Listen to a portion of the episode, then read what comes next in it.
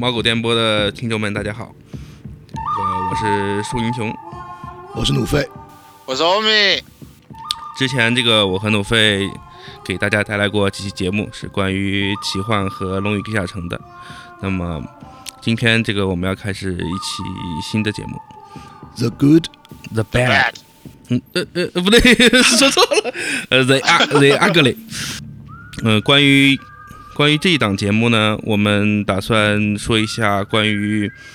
嗯现代社会的一些问题。那么在现代社会中，我们对嗯身边的很多事情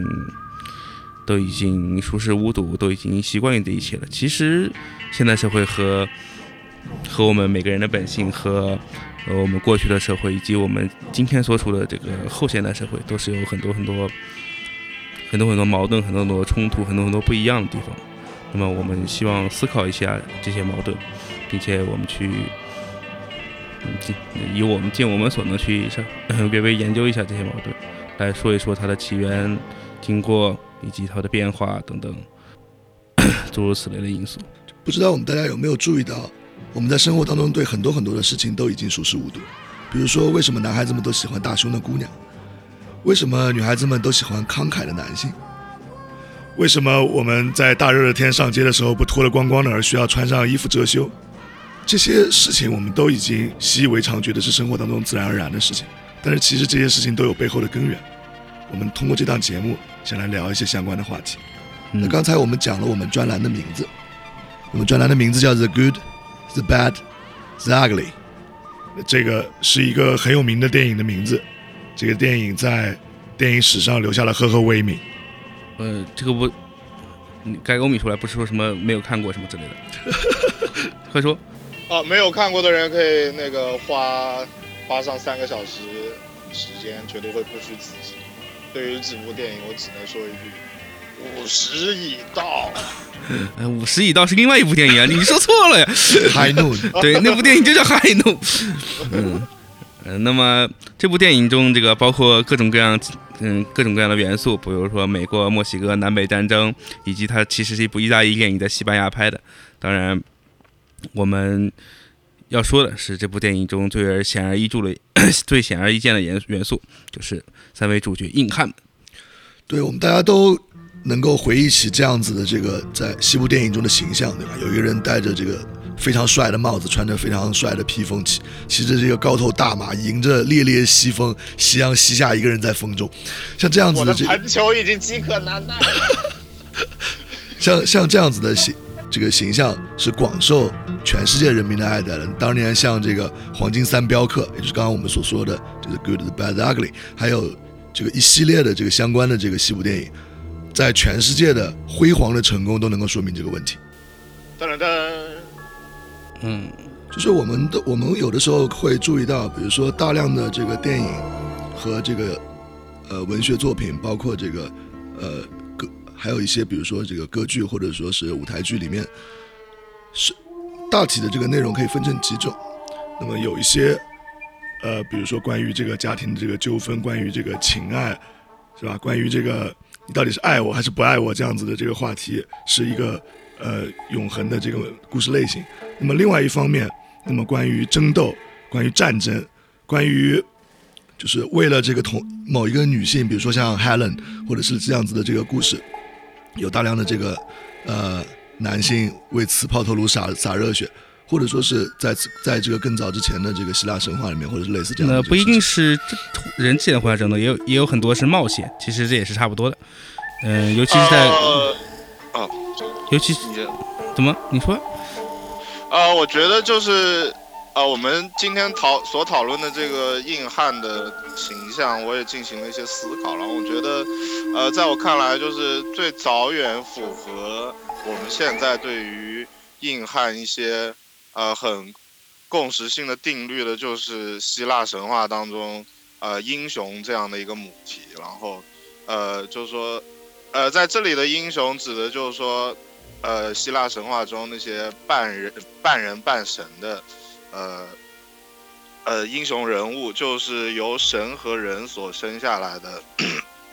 那个他们一般具有一些常人所不具有的神力或者特异功能，但是他们又与常人一样有着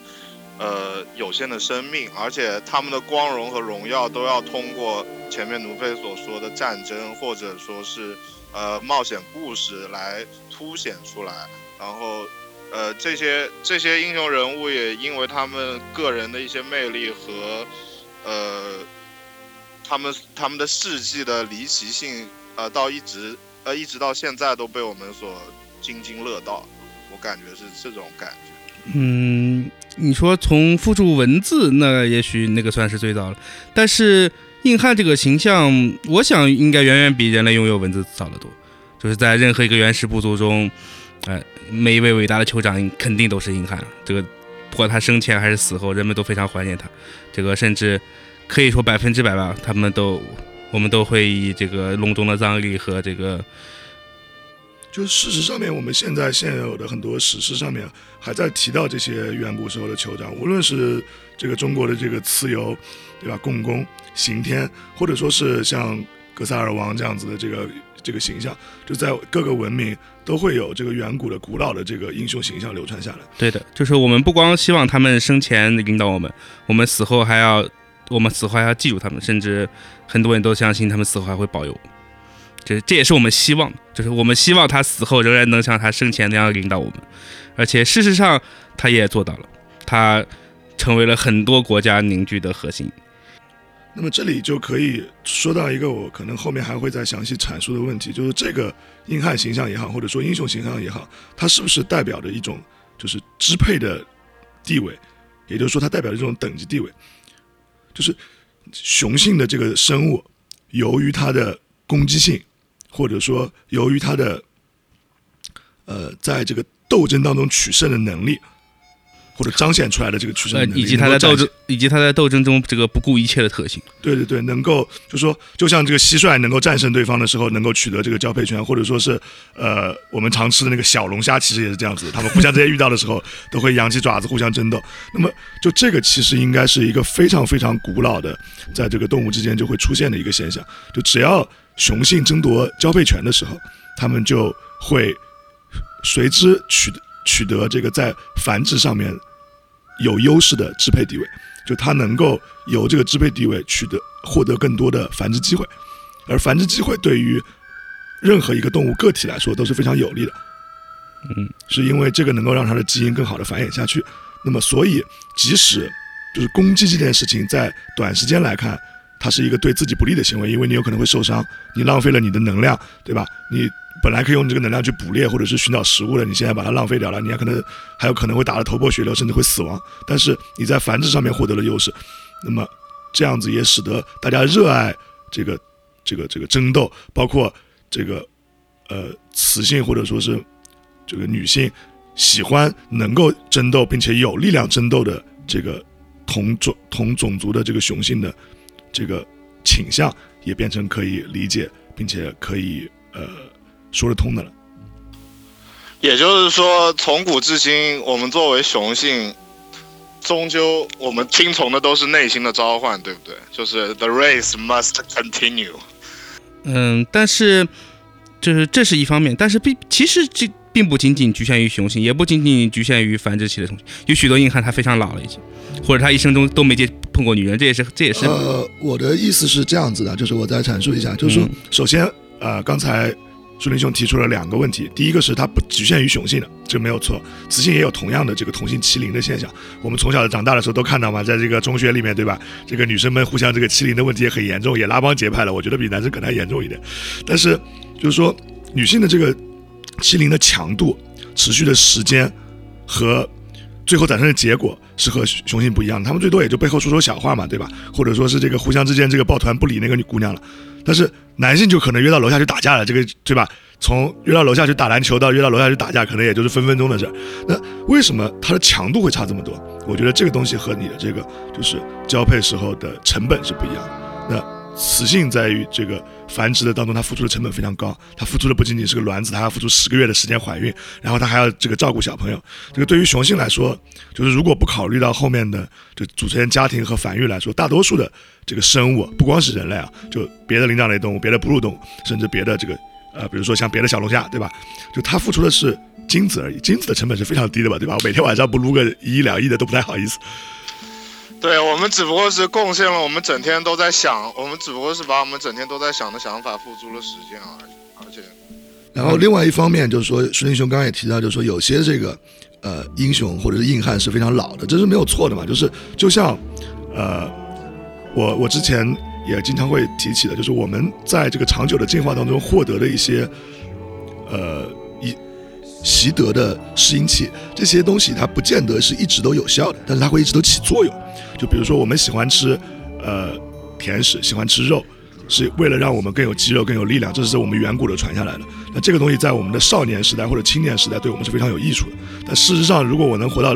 七十岁或者八十岁的时候，我吃大量的糖和肉，很有可能会造成我自己的生病或者死亡。但这已经不重要了，这时候我已经过了繁殖期了。就这个时候的带带来的劣势，远远不如我在年轻的时候带来的优势对我的繁衍的有价值。而且社会还会改变的。像在美国这种经常吃糖的地方，这个有很多十岁或者更小的人就会得二型糖尿病，这个就非常不利了。那是因为社会改变了。对，但是社会改变的太快，而我们的这个身体习得的这些从基因里面带来的东西，它改变的非常慢，它可能需要几万年、几十万年，甚至是几百万年的时间才能改变过来。而我们的这个社会可能一百每一百年，现就像现在的社会，可能每十年都差很多。对的，就是因为在古代这个你好吃懒做，这其实都不是在，这都不是个农业社会的特征，这是个什么渔猎时期人们获得的特征，就是你好吃懒做的人最容易活下来，因为你好吃嘛，这个你能吃到更多的东西，你懒做就是你不容易，你你不不容易这个碰到危险。如果你在农业社会好吃懒做，应该是个是个劣势劣势属性。但是就是说，我们的渔猎特征可能保持了上百万年了，呃进入农业社会，我们才不到一万年时间。哪有一万年？大概也就也就你从埃及算起，也就四五千年吧。两两河流域最早，啊，两河流域那可能对两河流域那个更早，那个连文字都没有，那可反正肯定不到一万年吧。对呃，那前面那个奴费既然提到了，就是说，呃，为了繁繁衍权的争斗不仅仅发生在雄性之中，然后又提到了社会这个话题，那我就呃想要请问一下两位大佬，就是呃为什么雄性之间的争斗会被赋予那么多的意义和呃美感？从某种意义上来说，就是说。呃，我们可以看到伟大的战争，或者说伟大的争斗冒险故事，最后都可以成为神话，成为传奇，呃，被我们所津津乐道。那嗯，为什么呃雌性之间的争斗就变成了这个初中谈恋爱的时候拉帮结派，呃，互相说背后坏话，好像是一种很令人讨厌的东西。呃就是说，人类人类为什么会对呃这这其实发自同一个根源的争斗，然后会形成这么两种截然不同的价值判断。这种价值判断，我想也是呃成就了我们对硬汉所有印象的一个很关键的一个点。我想听听两位的看法。呃我从某一个角度来讲嘛，就从进化刚才所说的我所说的这个进化的这个角度来讲，因为实事实上面就是在这个呃繁衍压力上面，雄性的这个繁衍压力，尤其是在人类的这个社会或者是别的灵长目当当中，它的这个雄性受到的这个繁衍压力是非常大的。就你有可能是全得或者没有。就如果我在一个社社群当中，我能够有支配权，我能够在通过竞争得到支配权，我有可能就是类似猴王的生活形态是吧？对对对要就是么要么所有母猴子都是我后宫，要么我一个都没有。对，但是对于雌性来说，情况不是这样子的，就是无论它的这个地位再低，它的这个等级当中地位再低，由于经验是很廉价的，对吧？不就是来一发吗？所以即使你是地位最低的雌性，你仍然是有可能得到交配权利的，而且这个可能性非常大。那比如说狼在食物不足的时候，只有头狼夫妻有交配权，啊，对，小狼没有错。对，但是是弱的狼没有我们。说的是像人类这样子的灵长类生物嘛，就它的这个食物对很多其实丰富性是很高的对。对对。那我从另外一个角度来讲，就是说，我们建立男权社会其实已经很久了，几乎和起码和农业社会一样久，或者还要久。就是说我们男的通过战争祭祀，反正种种种种奇怪的，其其实都是奇怪的浪费行为。就是我们这个嘛，就大脚大脚鹿用这个大脚互相之间顶来顶去的，也是个奇怪的行哎、为。对啊，对啊，就是说这个还要久。我们用这样奇怪的行为证明自己优越性。其实这个是，当然这个是假的啊。就是说，我们说，哎，这个事情很牛逼。比如说祭祀，因为古代的祭祀有非常，就祭祀几乎都都是不允许女的参加的，对吧？包括和祭祀有关的所有的行为，比如说去取得祭祀用的神圣的小鸡，而，不是小鸡，说错了，毒药。对吧？以及这个，然后把毒药喂小鸡，一个毒药神谕，这些这些行为都是不允许女性参加的。因为这个，我们把这个事情神圣化以后，就说其实很多时候战争，就是像就像一九八四那里面讲的一样，我们战争不是为了征服敌人，我们是为了巩固在自己在国内的地位。哎，这个我可以从另外一个角度来说一下这个问题。就关于这个战争也好，就战争是个很独特的行为，就它有两点：第一是互相攻击，那互相攻击这个不稀奇，就像我刚刚说的一样，大角鹿也有互相攻击的，对吧？在这个呃发情期的时候，对的，但是还有一个很有意思，它是有组织的，对的，就是它能够由两个两两方或者是更多方的雄性进行一个广有的这个团体组织，组织在一起，然后进行对抗，这件事情是很独特的。呃，我以前看过一个资料，上面说，就除了人类和黑黑猩猩以外，就嗯几乎没有有这样子的行为。一般这个求偶对抗都是单对单对单的。那么为什么会形成这个？我我我只记得有一种鸟是求求偶的时候，一个两个一起跳舞的。就是为什么会有这种情况？嗯，我觉得这个和人类这个在渔猎时期形成的一个习惯有关系。就我们的集团捕猎是吧？对我们是集团捕猎的，就雄性是集团捕猎的。那么就是，而且捕猎是个很复杂的行为，我们是在通过有等级阶层的，有指挥，有人指挥，嗯有交流，而且就是就是通过这样子的这个长期的在这个渔猎社会当中的这个生活方式，形成了我们现在在这个男女性之间很大的差异，也形成了可能早期的时候这个战争的雏形。嗯，对了，那战争和渔猎是很像的，可以说几乎没什么区别。就是我，就是我们都把自己的祖先描描述为一个叫什么 hunter gather，是中文差不多与跟渔猎差不多的，跟中文渔猎差不多的一个词。那其实，嗯，其实 hunt 就是其实打猎和采集其实是两个完全不同的事情，我觉得。对，而且我觉得是这样子，就像刚才我们谈到了，就是为什么男女性的这个群体会有明显的差异，因为比如说，呃，当然这个说法不一定正确啊，我是这样想的，就比如说作为一个猎人团体，hunters，那么大家需要有明确的等级，必须要有人指挥，有人观，有人瞭望，有人去这个实地操作，有人追逐，有人有人去这个投锚或者是发射这个弓箭，每个人都要有自己的位置，都要完全服从比自己高一高一级的人的指挥。要良好的配合，需要有非常好的组织性，你才能完成这个这个工作。而采集其实不需要的，它我只要我们互相之间交流一下，哎，哪里的果子多，哪里的果子好吃，它不需要有一个明确的这个指挥，所以他们的这个呃组织结构更扁平，嗯，而且他们之间的交流更加多。你要知道，比如说我们一起在猎鹿的时候，其实我们是通过你也知道，现在的猎人也是一样的，是通过眼神和手势交流。对啊，一起去猎杀毒贩，其实差的也不远。那么你如果是一起去采果子，那大家就可以这个大声的讨论，而且交流和讨论比有组织性更加重要。对，所以这可能也是现代社会当中男性和女性做事的方式不一样的这个原因。而且在这个有本叫《有钱阶级论》书里，这个他很有趣的提出说，打猎其实不是一种生产性活动，打猎其实是一种炫耀性活动。当然，这个这个观点其实蛮值得商榷的，就是打猎虽然它看起来能带来很多高质量的食物，但是其实它这个这个过程很可能是得不偿失的，因为尤其是不打猎比较凶猛的东西、比较大的东西。就套兔子也许是个生产性活动，但是比如你猎个牛，这个就很难说，因为你要把一个人从小喂到大得多少食物。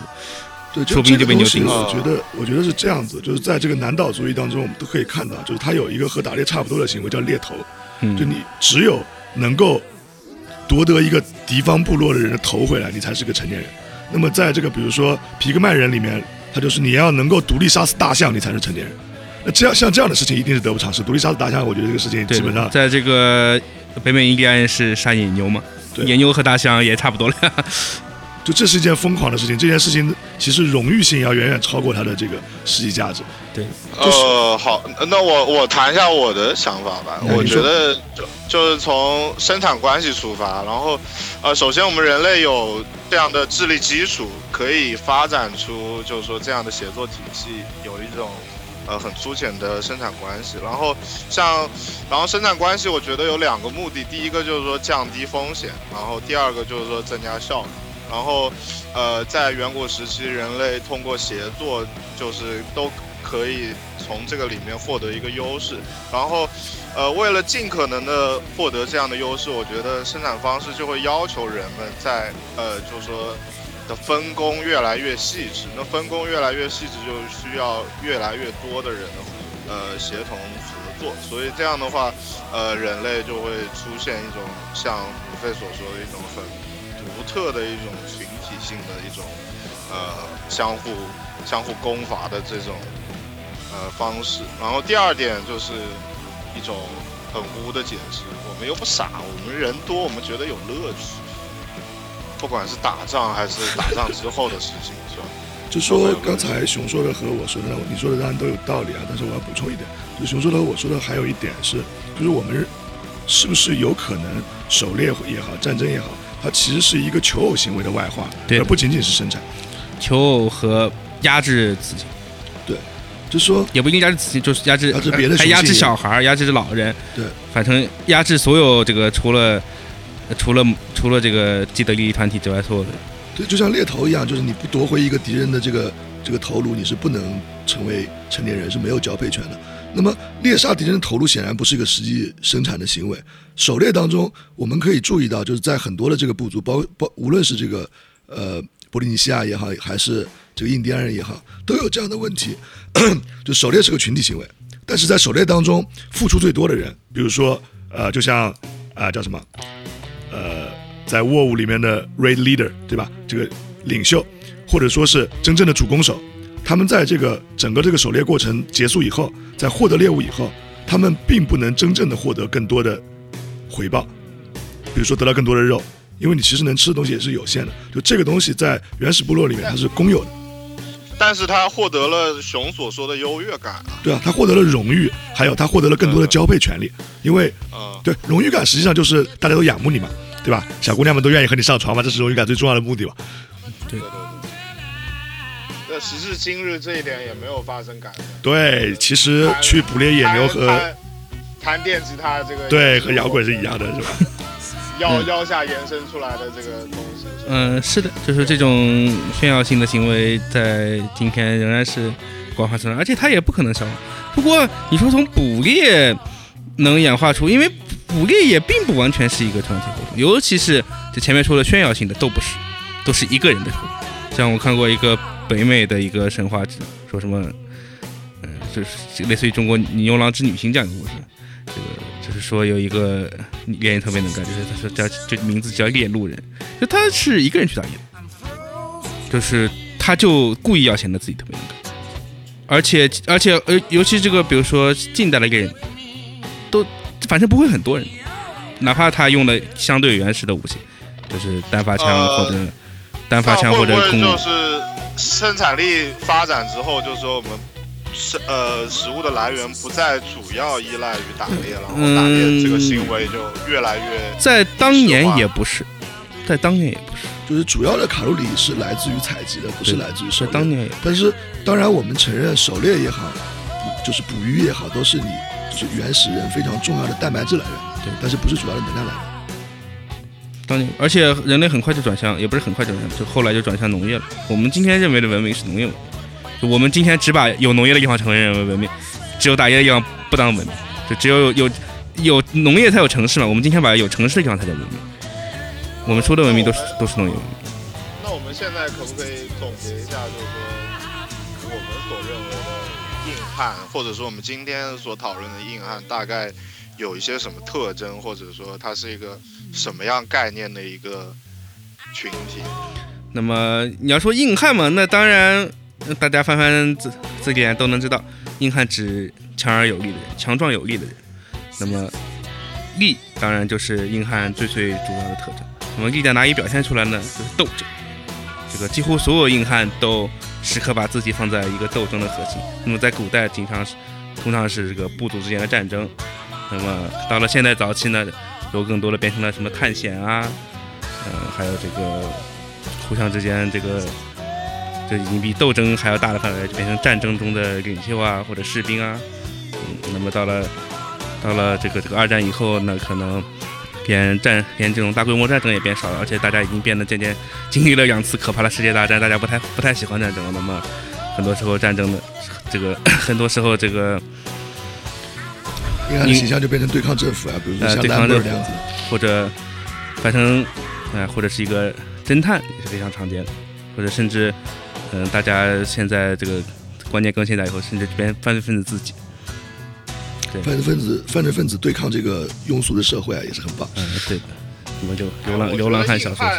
我觉得“硬汉”这个字就是要从“硬”这个字上着手，就是要有一种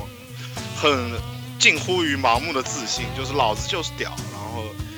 就是硬的不行，就是明知不可为，但是要去要去为之。就像希腊神话里面的阿克琉斯，虽然说已经知道已经知道了预言，自己将会死在那个战争当中。但是这是他建立功名的时刻，而且他相信自己的表达，所以还是义无反顾的要冲进去。不，他是他是相他是相信自己不会死。哦，对，他是相信自己不会死，就是这种进，就是说我要逆天改命的这种呃狂然的自信，就是说很很具有感染力、很具有英雄色彩的这种呃气概。我觉得这种硬气是硬汉的一个很大的特质。呃，首先我觉得“硬”这个字本身就有非常强的这个性暗示，对吧？还有其次你说的这个非常强的感染力，我对他是不是在这个呃女性观众心中有同样的感染力抱有非常强的怀疑态度。在女性观众心中会有？那你有没有看过布拉德皮特演的特洛伊啊？呃，请 请跳至他走进帐篷脱衣服那一段，你会懂。谢谢嗯，是的，比如说像那个斯巴达克斯的小说，它也是非常有性感染力的，对吧？又是泡贵妇，又是泡贵妇人，又是泡妓女，这个手到擒来，是吧？这基本上都是有的。这个中国古代戏曲也是这么个套路，什么自古自古美人爱英雄，是吧？虽然这个经常美人把英雄坑了，但是是爱还是爱的。包括骑士小说，包括近代小说，那而且现实中也差不多，只要这个。只要这个社会处在斗争之中，这样的英雄形象也都是挺受女性喜爱喜爱。就我觉得其实这样子，就是如果只要这个社会还非常还有很多困难，还在高速发展，就还是在呃受挫和进步的这个过程，这个这个循环和过程当中，大家就会喜欢这个像硬汉这样的形象。无论我们是在原始社会，我们有这个像夸父刑天盘古这样子的形象，或者说是在这个呃。漫长的这个呃时代当中，只要发生了不幸的事情，比如说当这个绍兴和议失败以后，大家都开始回念回忆起这个硬汉岳爷爷，对吧？或者说是类似像这样子的故事，包括像我们在这个呃。上个世纪初的这个痛苦的回忆当中，大家都非常怀念像林则徐啊，或者是这样子的人物。就当我们发了达以后，我们一般都说这个，哎，我觉得李鸿章也挺不错的，对吧？对，我们都觉得，哎，这个曹操也挺不错的。就是就是一旦这个当这个社会流向呃富足和平，大家开始呃慵懒起来，对，因为大家不斗争了嘛。这个硬汉的硬汉的，不管它它的作用，也就它的社会社会社会作用也好。还有它的这个硬汉形象的光辉一面来来说，它只能，它只能存在于斗争中才能显现出来。这个叫，那话那话怎么说？就是你把这个锥子不放在布袋里，它是不会脱离，就是毛遂自荐的故事。呃，那么就是说完了这这几点了，我想提出来一点，就是说，你们觉得硬汉的形象应该是完美的吗？还是说，在硬硬汉的定义当中就有他那个缺陷的一部分？就比如说我前面提到的，呃，呃，近乎盲目的自信，或者说，呃，一些，呃，遗憾的地方，就是说勇武、鲁莽等等之类的特质，会不会这些缺点也是构成硬汉一个非常重要的部分？这这些缺点，其实其实也不能说是缺，嗯，作为作为一个正常的人，这些是缺点；作为作为一个硬汉，这些很难说是缺点。就是他嗯，是让这个故事，是让关于他的这个硬汉故事更更令人信信服的。比如说，硬汉一般一般来说，这个都是嗯，没有什么他想留念的东西，除了他除了他最后他的最终的这个远大目标以外，他除此之外，其其他东西都不留恋。那么我们在塑造这样一个硬汉形象，因为哪怕是古代的真人，我们他的形象仍然是后来人后来人塑造的。在塑造过程中，我们都可以给他找出很多理由，让他让他这个本来这个人们正常该依恋的这个什么，比如说安闲的生活呀，这个或者说这个父母家人啊，或者说是呃对吧？可以可以可以依靠的这个大腿啊，都不存在。就是这个塑造的这个过程，就是呃、劳动人民对过去的英雄人物或者知名人物的再塑造的这个过程，正是说明了他们的爱好。对就比如说赵匡胤挺好的，是一个这个是吧？江门世家，这个大家都要说把它说成是这个孤身一人一根这个盘龙棍打遍八百军州这样的故事。就刘秀也有类似这样的故事，对吧？就像这样子，对这个英雄人物的塑造，展现了其实劳动人民的爱好，就是我们喜欢怎么样的形象。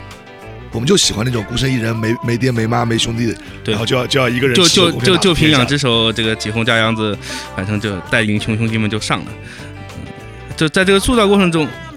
摇滚明星就是摇滚明星，我们就是喜欢他那副很不好的样子。嗯，对的，也不是很不好吧？这个所有的几乎所有的硬汉形象，嗯，都是这样，就是起起码在他闪光的一刹那，他是孤立无援。比如说罗兰，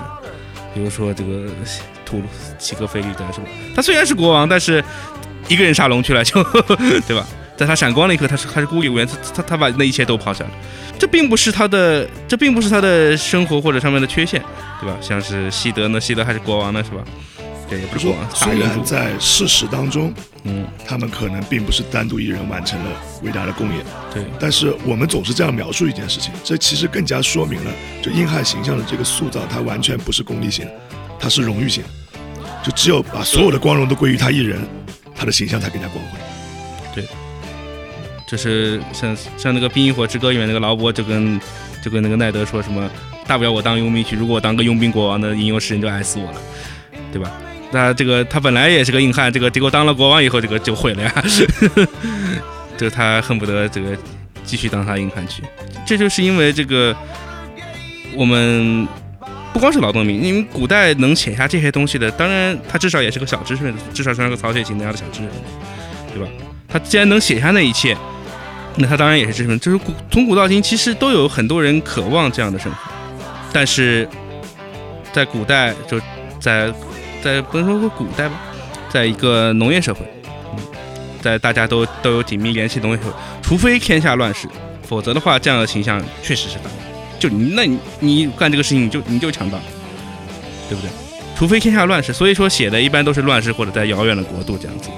比如说像是对，所以不要在 QQ 群里乱发什么你是想做一辈子的懦夫还是三分钟的英雄，这样不好。就是说，而那么古代的硬汉，就我们也讲过很多了，对吧？那么就是说，而在有一个时期，就是在近代，我们近代这个有许多大知识分子，有许多这个，嗯，有许多人创作了非常多经典的，像雨果，他故事里面主角都是这样的没脸没样，然后谁都没得依靠，像是那个那个那个那个叫什么来着？这个还有著名著名的这个，比如海明威啊，或者类似呃这样，冉阿让，就是那一代，呃冉海明威就晚了，就雨果啊，还有这他们，雨果当然是大知识分子，但但是他们那个时代也开始憧憬了这样的事情，因为我觉得可以这样解释，就是说，因为狂飙途径嘛，对，因为就是说工业社会对人们的要求，对人们的希望，恰好和这个硬汉形象有非常高的重合度，甚至还出现了很多女汉子。嗯，就是一个非常独立的，并不依靠呃社会中的其他任何一人，就靠两只手这个挣下了自己的基业，对吧？那现实中当时确实也出现了很多，不管男女男女老少，其实都有。但是工业化社会不是一个更加鼓吹更加大规模合作的时代。我觉得近代就是说工业，熊指的是工业时代刚刚开始发端，然后但是生产力并没有。我说的是从那个时候到今天，就是工业时候时代虽然鼓吹大规模合作，但是它能够另外一个概念叫，日本人提出的这个叫勤业式的 industrials，一个是 industrial 嘛，industrials 就，其实 industrials 这个勤业在东亚在可以说就是比如说一一七零零年，实际上大部分地方都已经出现，人们都处在一个高度的大规模的组织组织下来生产的，而并不是像我们，而并不是像中世纪那样，这个大家都是非常分散的这个自给自足的，那并不是这样的。当时这个欧洲也好，哪怕非洲也好，都是大大帝国，奥斯曼帝国多么的多么的巨大，对吧？包括欧洲那些法兰西，除了德国没统一以外，那法兰西、英帝国、西班牙、葡萄牙都是，哪怕荷兰，都是巨大无比，人们都已经被高度组织在一个这个，而且他当时的王权都非常强大，强大到这个连伏尔泰都被到处迫害的地步，对吧？大家都被处在一个高度组织下的环境，但是他们为什么没有进入工业社会？当然有很多人讨论过，但是，嗯，我最近看过一本书，这个是，嗯、艾伦麦克法兰教授的，叫《现代世界的诞生》。那么他说的就是，就工业社会和旧秩序相比，这个有一点是，就是他其实工业社会现或者叫现代社会，这个是一有非常非常多的巧合组成的。它在它之中，这个对人的要求，嗯，英国的古代秩序恰好也符合，但是我最近发现这个硬汉也恰好符合，就人们不能以，就不能以，就它是一个互相分割的社会，人们不能以这个人和其他人的联系作为自己生活的重心，而是以经营自己吧，或者说是，就是你有一块钱，你要你也要去投资，你有就是你有你有你有人奋斗的一种肯定。对啊，你有一块钱你也要投资，你有一小时你要你也要自己去安排，啊、你有你有一点自己的情感，你也你也希望把它抒发出来，这这这这些事情恰恰都是硬汉做的，硬汉都是这样，都是一个嗯，比如说重情义业，这个而且生活不会有那种腐化堕落的生活习惯的，也许他可能爱喝酒或者抽烟，但是他抽烟的时候在思考是吧？喝酒的时候，对对对，都是在个人奋斗当中。对，都是在个人奋斗当中。福尔摩斯还注射 还还吸特别喜欢吸毒是吧？但是福尔摩斯注射海洛因那是他觉得无聊，而且福尔摩斯当然就没有那么硬汉了，对吧？这总而言之，福尔摩斯连这是老婆都没娶，怎么就不遗憾？对，嗯，人家有华生啊，人家有什么老婆？所以说他恰恰又特别符合这个现代社会，所以说他在过去这两百年来，这个这样的艺术形象也好，这个包括真真正存在的 真正存在的个人奋斗的这样的例子也层出不穷，嗯，哪怕哪怕到今天也是。所以说，你如果从这个方面去理解硬汉的话，那不妨就把就把它作为一个嗯工业社会的象征吧。我对这个事情是抱有疑问的，嗯就是呃，我之前看过一个关于猩猩的这个大猩猩的这个呃行为学的一个著论文论文集，它里面就讲到，就是他们的这个社会地位是怎么建建构筑。那其实人类就他这个也可以借鉴到这个人类社会，就对关于人类的社会地位，其实往往个人的努力没有这个结盟和盟友来的重要。对啊，就对于大猩猩来说，就是他个人的这个身体的强壮程度、体型的大小，其实没有他的这个结盟水平来的重要。他如果能够有更好的这个结盟伙伴，他可能能够获得更高，就即使他的体的体型和力量比别的同同类要小，他仍然能够获得更高的社会地位。那对于人类来说，那我们都这么大年纪在社会上摸爬滚打这么久了，我们都知道这件事情是当然正确的。不管你即使你有钱，个人能力很强，或者是你足够强壮，其实你的社会地位更多的是决定于你的人脉关系和大家对你的支持。呃，这个、呃，我觉得可以这样解释，就是说我们恰恰现在生活在这样一个集体化、然后秩序化、组织化的生活当中，所以我们对于这种个人英雄的梦想就会更加凸显。我是觉得这样，就是是一个集体生活中的英雄梦想，就是说，呃，我们在平常日常乏味、呃无聊，然后并不出彩的集体生活中，渴望这样硬汉生活那种。呃，纯粹的自我奋斗，然后实现自我价值。嗯，这个我觉得你们说的当然是对的，但是我我说的是，就是说现代社会相对于古代社会来说，它所描绘的东西更接近于个人奋斗，因为古代社会生产，不是说生产资源，社会资源，所有的社会资源都集中在非常非常少的人手中，你百分之九十的情况下，你不靠结盟，你什么都得不到。因为他早就分配好了，就是你的意思是说，他这个时候他的个人奋斗是没有价值，是没有价值。而且，正因为个人奋斗没有价值，所以他的社会不发展，或者发展的非常缓慢，或者说相对于工业社会来说，它的发展就跟蜗牛一样。工业社会之所以能够，意思是刺激了每个人的能动性。对啊，你工业社会之所以能够飞快的发展，这个任何国家一旦迈入工业社会，立刻就把所有其他不是工业社会的地方远远甩在后面，哪怕它的工业是很原始的工业，但只要它整个社会工业，就当年的日本全是轻工业，对吧？因为整个文明的维度就改变了。哎，对啊，整个文明的维度，那么这文明的维度改变靠的是什么？当然是靠每个人的东西，它调动了每个人的东西。就是靠靠激发每个人的自立。哎，对啊，那么激靠激发每个人自律性，那就是告诉你什么呢？你只要奋斗，你只要你只要管理好自己的钱，管理好自己的时间，管理好自己的职业规划，管理好自己的一切，只要努力，哎，只要努力，然后然后然后努力，你就能成功。这个是这个是个现代社会的特点。古代社会你说这句话没人信。古代社会你所有古代英雄说起来，最后说起来，哦，原来他爹是古古代的国王啊。几乎百分之百是这么说的，对吧？他都是，不然的话他连正统性都没有。不要说，不要说这个他为什么这么屌，这个这个原因了，对吧？你把我们岳爷爷放在何处？什么？岳爷爷，岳爷爷是有点屌的。岳爷当然，岳爷爷，岳爷爷也可以说，岳爷那时候是乱世，乱世当然。他维护的是正朔，其实这个很重要。他要是维护的不是正朔，估计也留不下什么名字了。是的，是的。这因为这乱世中这样的军阀多的是。就岳爷爷也并不是特别奇葩的一个，只不过被砍了以后，大家后来后来人特别怀念，当时也没有，并没有人特别怀念。对，乱世这样的人确实很多，因为遇乱世就是个人奋斗就有用了嘛，对吧？你只要拉得起几百几千兄弟，说不定最后，对吧？最后能当上国王，甚至然后呃，我们之前就谈了这个我们今天讨论的。印象形象，我们所认为的一些定义啊。然后接下来我有一个想法，就是我们可不可以讨论一下那个，就是中国和西方之间，我们传统和现在之类的硬汉之间有没有一些比较明显的区别，造成这个区别的原因？中国和西方，那就是中国一直到了今天都是一个高度联系的社会。在中国也其实证明一件很奇葩的事情，就是说。你搞工业化不需要变成那样一个分散社会，不需要变成一个，就是人和人之间这个都靠自己奋斗，这样你可以就靠裙带关系也能建成是是这个也能建成这个现代社会，这个是个挺奇怪的事情。就不知道有呃，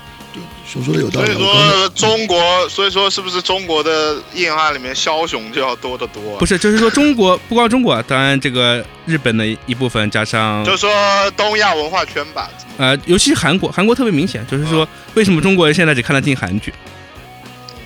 啊，就是为什么这个在中国的电视台里，其实硬汉形象不是很流行，因为中国和韩国都是这样子，就是它虽然工业化了，但是他这个人和人之间仍然仍然存在非常非常复杂的关系，并没有像世界上其他，就日本其实这个割裂的已经蛮严重的。